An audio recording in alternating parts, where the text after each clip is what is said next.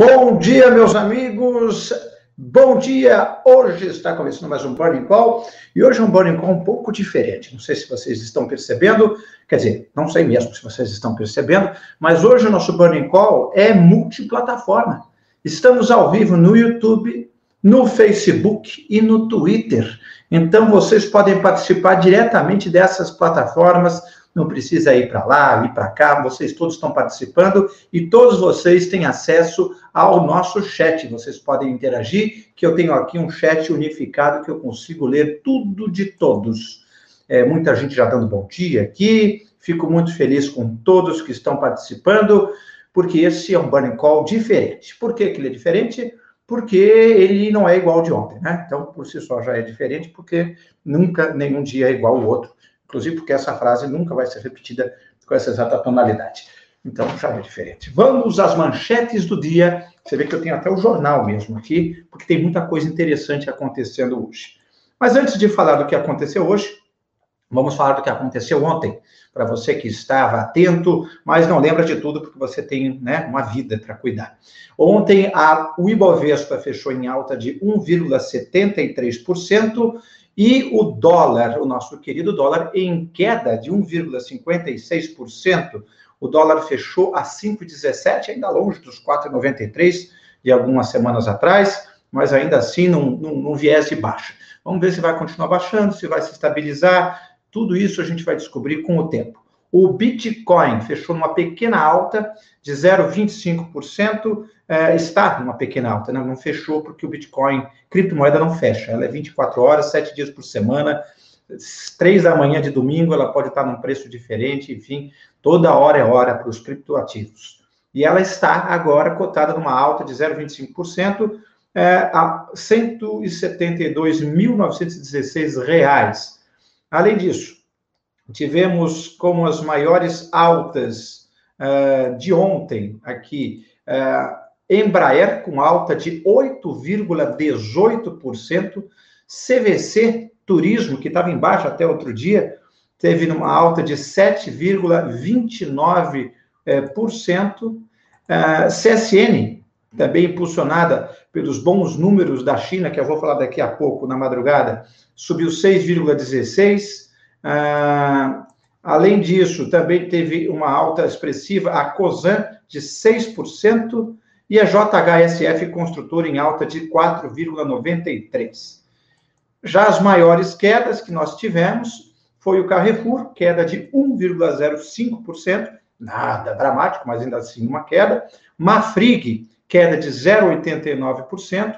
Suzano, queda de 0,86%. Via Varejo, é, queda de 0,80%, e PetroRio, PetroRio que já acumula algumas quedas ultimamente, em queda de 0,71%, essas maiores quedas é, de ontem em relação a hoje. Vejamos como é que está agora, neste momento, Dow Jones. O Dow Jones é, iniciou hoje de manhã os mercados futuros lá fora, o S&P está numa pequena alta de 0,03%, Dow Jones em pequena queda de 0,5% e Nasdaq em pequena alta também de 0,29%. A Europa, o índice Stocks 600, vamos ver quanto é que está Stocks 600. Ah, papipi, foi atualizar bem quando apertei o botão aqui, mas é brincadeira. Stocks 600 está em aqui, caceta. Tinha acabado de colocar aqui, subiu, apareceu de novo em queda de 0,05. Nada fundamental, mas é bom você saber. Além disso, Londres em alta de 0,10, Madrid em queda de 1,09, Frankfurt em uma pequena alta de 0,08, Paris em queda de 0,05, Portugal está estável com zero e Milão, a bolsa de Milão, que você nunca dá atenção, por quê? Porque não precisa, está em queda de 0,29. Lá no Oriente, fechamos a bolsa do dos, as bolsas orientais já fecharam, né? Tóquio fechou em alta de 0,52, Seul na a, na Coreia do Sul a 0,77 de alta também e Xangai em alta de 0,53%. Mas o que, que aconteceu lá fora de interessante? É, as ações lá no Oriente subiram reagindo à divulgação dos dados da China para junho, é, que mostraram que as exportações chinesas tiveram alta de 32,3% é, em relação ao mesmo período do ano passado, uma alta maior do que a estimada pelos especialistas, pelos analistas. Por exemplo, a Reuters imaginava um crescimento de 23 e foi de 32. Com isso, houve uma empolgação e todos ficaram positivamente surpresos com essa informação. Além disso, nos Estados Unidos, tudo meio que com passo de espera, esperando a temporada de lucros do segundo trimestre, que começa hoje, com JP Morgan e o Goldman Sachs reportando eh, logo mais, sei que já não reportaram, deixa eu ver aqui se não estou comendo bola, por enquanto não, não, não saiu aqui, estou aqui atualizado, ainda não saiu os dados deles. É, continuando aqui, cadê? Ah, aqui está. Além disso, é, o Federal Reserve, o Jerome Powell, é, deve comparecer ao Congresso é, amanhã e na quinta para fornecer atualização sobre a política monetária para os congressistas. Então, os Estados Unidos estão de olho nesses fatos, nada muito dramático. O mais importante aí, justamente o balanço dos bancos, JP Morgan e Goldman Sachs.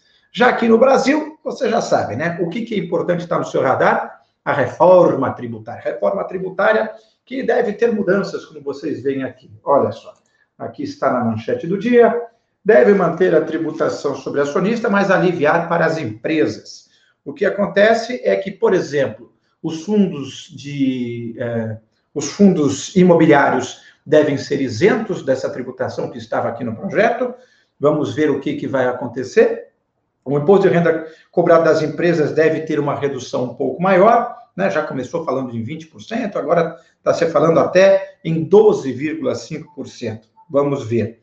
Uh, além disso, vai ter uma pressão justamente do governo, do Paulo Guedes e, e do governo como um todo, de compensar essa, esse desconto, entre aspas, maior das empresas com o corte de subsídios, e cortar subsídio é delicado, porque todos os lobbies, é, sejam eles é, assumidos ou não no Brasil, né? Porque nos Estados Unidos, lobby é uma, é uma, é uma forma de trabalho legítima e institucionalizar. Lobby lá não é crime. Aqui, lobby não é institucionalizado, então existe a pressão dos deputados da bancada, existe tudo isso, mas não existe o lobista oficial com carteirinha, digamos assim, como tem nos Estados Unidos. Claro que eles não têm literalmente carteira de lobista, né? Mas é uma profissão reconhecida, assim como advogado, assim como economista, é uma profissão. Qual que é a sua profissão? Eu sou lobista. Você fez faculdade de lobby? Provavelmente não.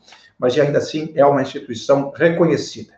Além disso, o que mais deve mudar na proposta da reforma tributária que deve ser levada hoje para a Câmara para ser discutida? Deve ser mantida a tributação sobre a distribuição de lucros e dividendos, essa operação é isenta, como vocês já sabem, desde 1996 aqui no Brasil, portanto, 15 anos isso deve acabar, inclusive para a pessoa física. Então, você que recebe dividendos, pelo visto, não vão aliviar para você, você que recebe dividendos das suas empresas, que você tem ações que pagam bons yields. Os fundos imobiliários, como falei, devem retirar a taxação de 15% dos fundos imobiliários. Isso deu uma animada ontem no FIX. É, além disso, a, a isenção do imposto de renda deve realmente subir de R$ 1.903 para R$ 2.500, ampliando em mais de 5,6 milhões de pessoas que passarão a ser consideradas isentas de imposto de renda. Mas, mas quem ganha mais de 40 mil reais por ano não poderá mais fazer a declaração simplificada. Esses são os fatos principais no momento. Vamos ver como é que estão as commodities. Muito bem. A soja teve uma pequena alta de 0,24%, fechado a sempre em reais, R$ 1.436. O milho é, teve uma pequena alta de 0,40%, é, fechado em 95,87. O trigo, aí é dólar, né? É, teve uma queda de 1,42% o café uma queda de 1,14%, mas veja que interessante, o café, não sei se está aqui ou se estava na internet, agora eu não lembro, mas o café teve uma, vai ter uma colheita recorde esse ano, então, quando a oferta é demais, o preço cai um pouquinho mesmo, né? E sim, vamos ver é, o café, então, com essa pequena queda. O açúcar, porque o nosso querido Ivan Santana adora o açúcar, está numa pequena queda em Nova York, é, com uma queda de 1,18%, e em Londres também queda de 1,49%. Já a arroba do boi está em alta de 0,14%. Moedas, como eu falei para você no começo, o dólar cotado a 5,17, numa queda bastante interessante ontem. É, o euro está cotado a R$ 6,12. Não vai ter Euro Disney tão cedo para vocês, minha gente. Nem para mim. Não estou fingindo aqui que estou diferente. É, a libra esterlina cotada a R$ 7,15 e o franco suíço a 5,63. O franco suíço é o meio termo entre o dólar e o euro, né? A cotação dele. É, vejamos lá, as outras moedas não são lá muito relevantes. É, todas as moedas é, que, que eu já falei que são as mais importantes já foram. Vocês não precisam mais saber do resto, porque o resto é resto. Né? Então vamos focar em outras coisas aqui conosco. Por exemplo, Bolsonaro, presidente Jair Bolsonaro, sancionou esta manhã a lei para a privatização da Eletrobras com alguns vetos, certo? Ah, notícia interessante também: o volume de serviços, acabou de sair a informação aqui, subiu 1,2% em maio, frente a abril, e volta a superar o nível pré-pandemia. O salto da base anual é de 23%. Mas a base anual é covardia, né? Porque justamente em maio do ano passado, a gente estava no ápice da pandemia, todo mundo trancado em casa, então subir 23% em cima de uma base tão pequena é covarde, é fácil, né? Mesma coisa dizer que, vamos supor, eu tive um aumento de salário de mil por cento. Se o meu salário anterior era um real, mil por cento é nada. Eu, de pobre, me tornei miserável. Então, vamos com calma com essas porcentagens que aparecem por aí, porque tem que ver a base que ela foi utilizada. O que interessa, portanto, é 1,2% de alta em maio em relação a abril, que também já estava nessa toada de recuperação. Essa é a informação importante. Vejamos mais informações aqui. Uh, aqui, tinha uma bem interessante. Uh, aqui, a, o Banco Central prevê cenário perigoso para a inflação.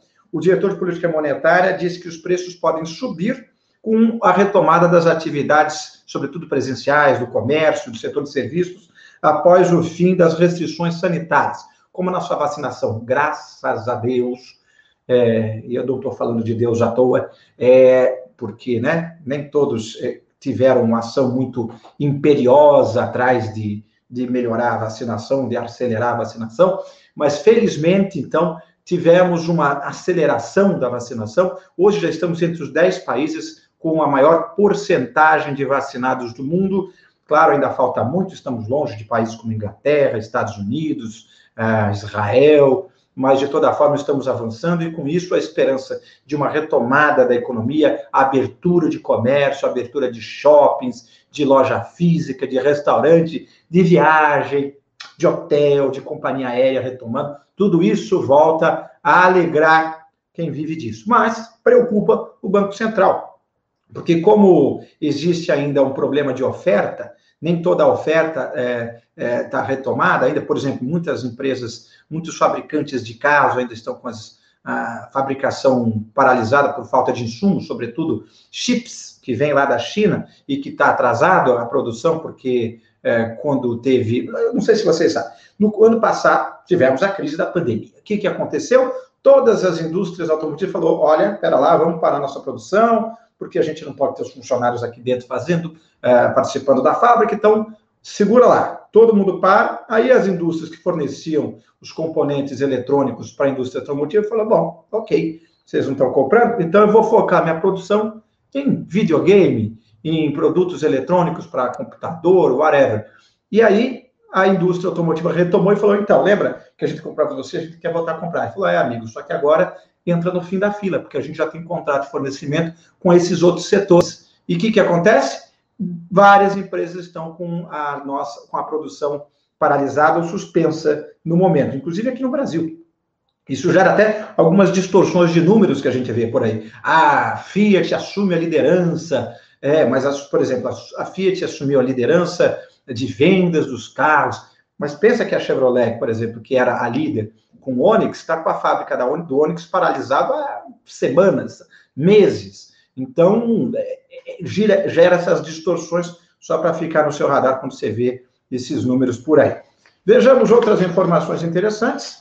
Uma interessante, falando sobre ESG, ESG, né? A Renner, lojas Renner, essa mesma, fechou um contrato com a Enel para a compra de energia eólica das lojas e escritórios deles.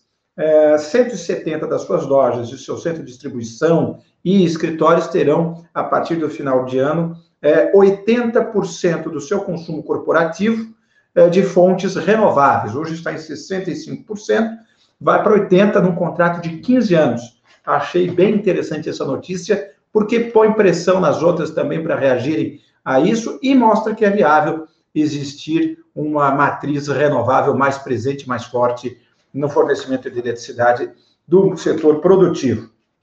Por outro lado, como estamos num período de baixa é, das represas e, portanto, a geração hidrelétrica está comprometida, surgem manchetes como essa. Custo das térmicas chega a 13,1 bilhões de reais.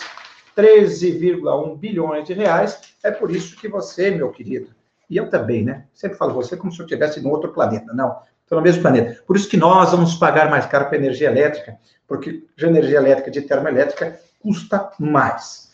É, e curiosa informação também aqui, que os fundos de pensão elevam aposta em investimentos no exterior. É, eles estão apostando em China e Estados Unidos. Só o Previ, né, que, é o, que é o fundo de pensão dos funcionários do Banco do Brasil, está operando 1,1 bilhão de, real, de reais lá fora, no exterior, em movimentos de 250 milhões de dólares cada movimentação, aparentemente. Interessante. O pessoal perguntou o que eu acho da CPI. Eu vou falar, viu, gente? Quem perguntou foi o Fábio Barbosa. Fábio, não vou me furtar a falar disso, não.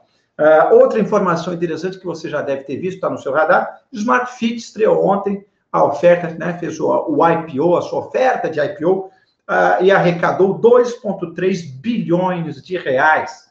A rede de academias chegou à Bolsa Brasileira com o objetivo de retomar a abertura das unidades, sempre de olho nessa retomada pós-pandemia. Muito interessante.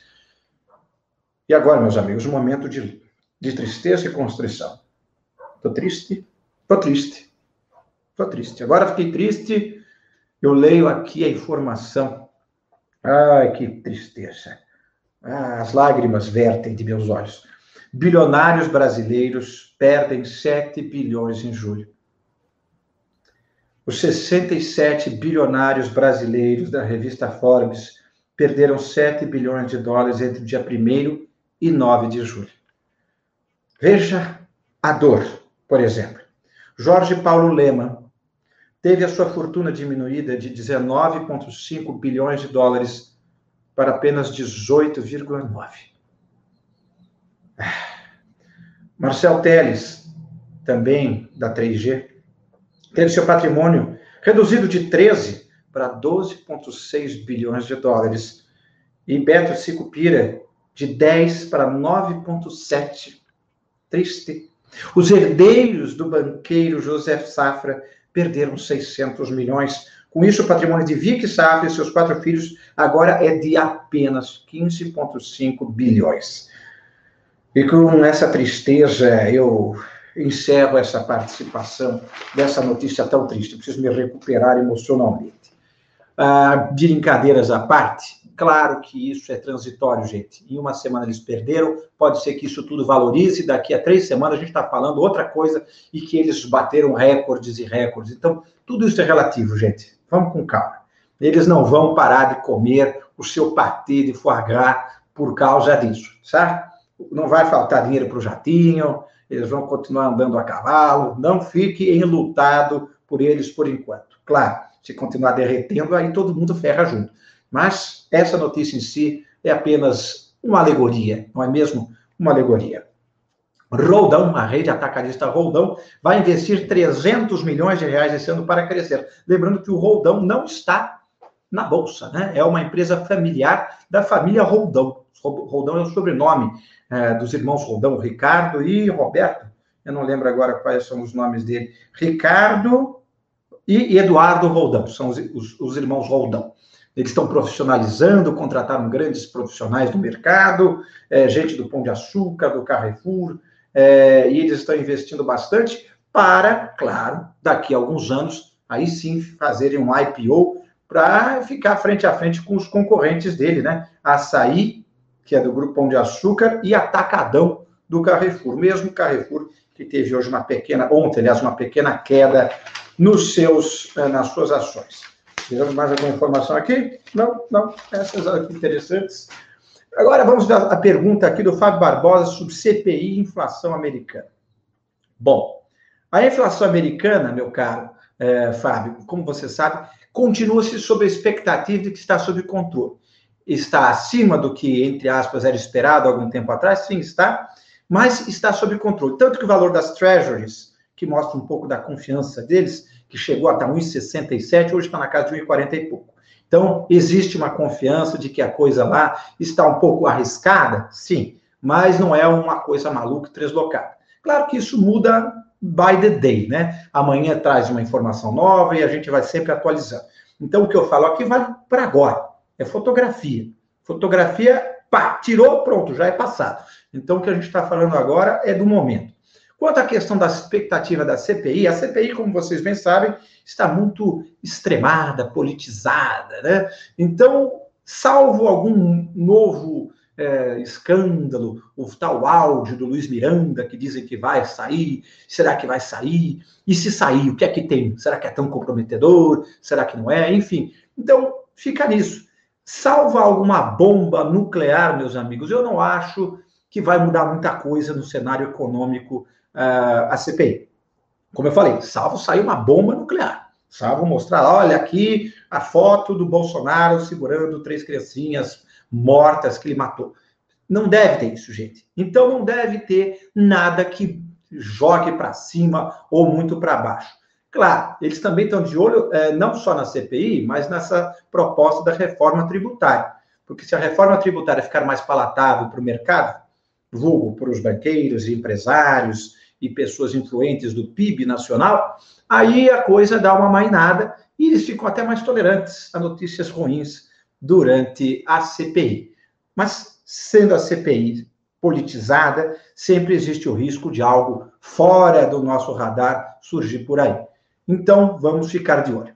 Meus amigos, você já nos segue nas nossas eh, redes sociais? Antes de nos seguir, eu queria que vocês entrassem no inversa.com.br e aqui o QR Code, para que você conheça todos os serviços da Inversa. Temos diversas séries para você, você ganhar dinheiro. Temos com Ivan Santana, Pedro Cerise, Marink Martins, Antônio Janini, Nicolas Merola, temos também Ray Nasser e Rodrigo Natali, todos eles empenhados para você ganhar dinheiro, certo? Das mais variadas formas, com os mais variados perfis. Por isso tem tanta gente, que cada um pensa de um jeito, aí você vê qual que te faz mais sentido, tá certo? Dito isso, meus amigos, essas são as nossas redes sociais. Inversa Pub, no Inversa Underline Pub, no Twitter, Inversa Pub no Facebook e Inversa Publicações no Instagram. Espero que esse programa tenha sido tão bom para vocês como foi para mim. E agora já sabem, todos os dias, multi-streaming, estamos no Facebook, no Twitter e no YouTube. Você escolhe qual é mais fácil para vocês e todas elas eu consigo acessar aqui o chat, a pergunta de vocês. Então, fiquem ativos e mandem sugestões. O que mais vocês querem no nosso programa? Querem mais entrevista? Querem mais o quê? Digam que a gente faz para você. Até amanhã, às 9 horas, com mais informações burning para você no nosso Burning Call. Tchau!